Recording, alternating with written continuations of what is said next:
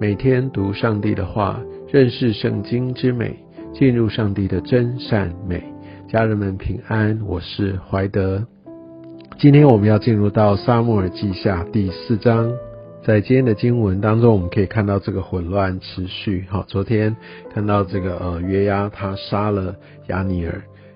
亚尼尔先是去跟大卫去。呃，去来谈，好像就已经有一些呃，在可能在扫罗阵营当中，或者我们不应该说扫罗阵营了哈，应该是说那个呃伊斯波设的阵营哈，在这个他们的这边来看，哇，先是一个可能国家要整个都要被转手了哈，后来发现哇，那个亚尼尔又被杀，所以这代表哇，这当中有很大的一个曲折，但无论如何，他们就非常的惊惶哦，觉得他们接下来哇，大元帅。也死了，那该怎么办？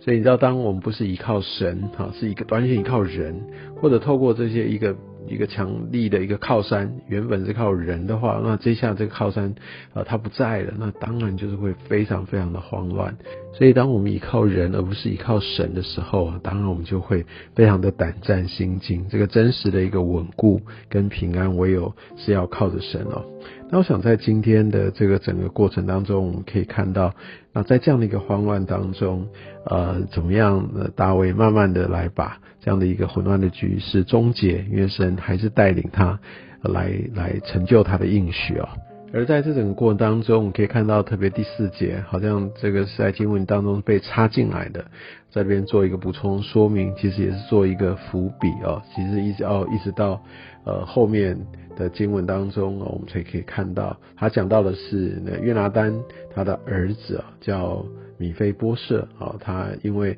呃在被逃难，在被他的奶妈在抱的时候，那太急了就跌倒，所以他就成为终身瘸腿的。所以也就在于说，这整个的一个王位哦的一个继承，通常是这样，是长子跟他的儿子。所以理论上，扫罗如果真的他那边要立王的话，哈，其实按照当时的伦理跟顺位，其实是应该给米菲波设的。但我想约押他有他自己的政治意图。而呃，米菲波设应该是也因为是第一个哈，约拿丹就说明了他要跟随大卫。我想在生前我们之前就读到，好，所以他就没有要眷恋这个王位。而米菲波设呢，他又是一个瘸腿的，所以相对来说就是弱势。哦，我想也就是因为其实反而是他是弱势的，那。就没有强出头，好，没有强出头，他就不会像今天我们所要读的这个经文哈，伊斯波设，他就遭受杀身之祸哈，因为他是王。那所以我想在这个过程当中，有些时候神特别把我们放到隐秘处，可以被保守，可以从这段经文，那特别第四节这个是用挂号的啊，当然也许我们中文圣经并没有看到，但我们在呃在英文版的圣经我们可以看到，它好像是是一个插进来的注解。好，那接下来我们可以看到伊斯波设呢就被暗杀了，那结果呃他们就把这个暗杀的人就拿到大卫那边要邀功，好，在特别的第八节就开始，好，他们就跟大卫说，你看王的仇敌扫罗哈等等等等，你看我就呃在扫罗和他后裔身上报了仇，就好像是耶和华神借着他来报这个仇。其实这有些时候也是，呃，看到有一些基督徒吧，或者他是用，呃，拿着上帝的名号，哈，好像有点想要替天行道的这种感觉，哦，但是他的做法其实是不合神心意的。所以，就像昨天经文当中有讲到，我们不可能用不合神的心意去除掉不合神心意的人，而这这样说我是合神心意，不是这样子。从头到尾每一件事情都需要抓住神的心意，按照神的法则。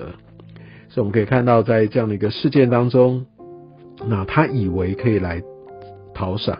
那他以为在这件事情上面，他可以又可以得到自己的利益，但是大卫却怎么说？第九节，他说：“我指着救我性命脱离一切困难，永生的耶和华起誓。”好，第十章就讲到说，之前有人跟他报扫罗死了等等，那结果他就把他杀了。那第十一节说：“何况。”恶人将一人杀在他的床上，我岂不向你们讨他流血的罪，从世上除灭你们呢？所以意思就是说，你们怎么可以这样？其实，呃，这个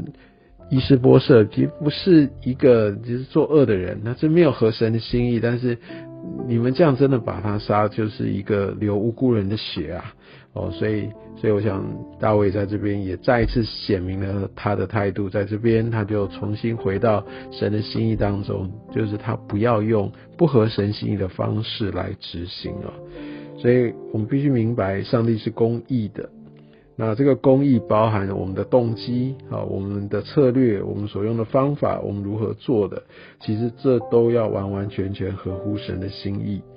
那不然，其实神的公义他不会就是做事这些事情不管。当然，我们知道我们在救恩之下，但是我们还是会常常会因为我们的选择啊来付出代价，而这个代价是神也让我们在他的面前，我们需要来悔改。那我们也需要知道这样的一个会有过程，会有代价，来自于我们会更警醒，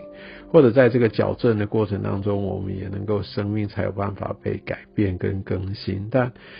总是很可惜的是，如果我们一开始是做做了一个合神心意的决定，我想后面就不会不也不需要有这样的一个过程。所以，我们需要从这些的经文当中来看见神的心意，还有。必然因为我们的选择，我们的作为会有一些的结果。当然，神的慈爱是没有错啦，但是我想这些的经文也再再提醒我们，不要来就是用自己的方式去解读、去合理化，觉得我可以这样做哈。那特别就是说，这好像可以伸张神的国度，但是我却用一个比较见不得人的方式来成就的话，或甚至是拿拿了一件呃觉得呃其实是不公义的事情，还这边沾沾自喜。我想这都不是一个一个很好的一个借鉴。举个例来说，假设我是用欺骗的方式，啊，然后我我或者说我用个不公义的方式，我来得到一个财富，我还得到一些好处，但我跟神祷告说，主，你若让我得到，那我想这个我要归荣耀给你，我要做见证，我要我要怎么样怎么样去去分享，我要怎么样奉献？我相信这个从一开始其实都是错的。哦，因为这不是用合神心意的方式所取得，所以神他是公义的神，啊，所以他也呼召我们要成为圣洁。所以我们可以看到，在今天的经文里面哦，那当然，在这个伊斯波设，他就会有这样的一个呃让人很遗憾的后果。那乃就在于说，他也知道其实是大卫才是王，但他也乐于让自己被推举为王。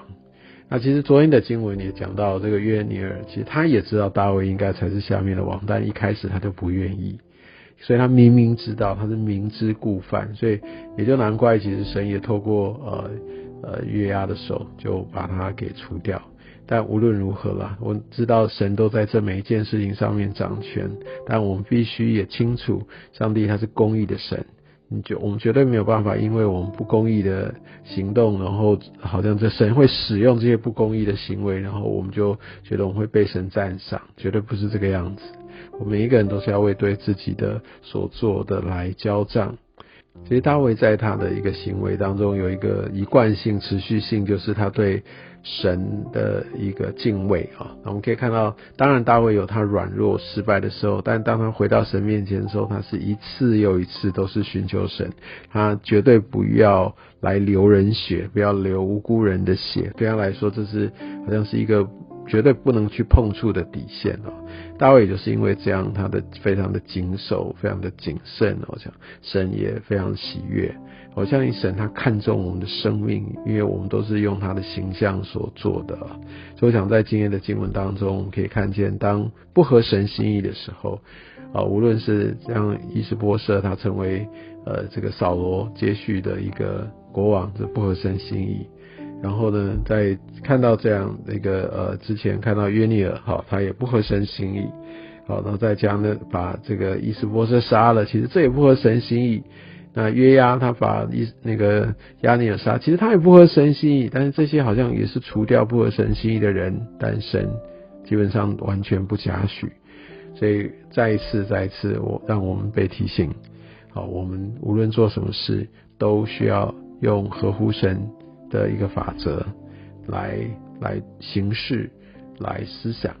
啊，真的求神也透过呃这一连串这些的经文所发生的事情，让我们能够回到他的心意当中。我们要用正直公义的方式，按照神的话语，按照神的法则来往前行。愿上帝祝福你。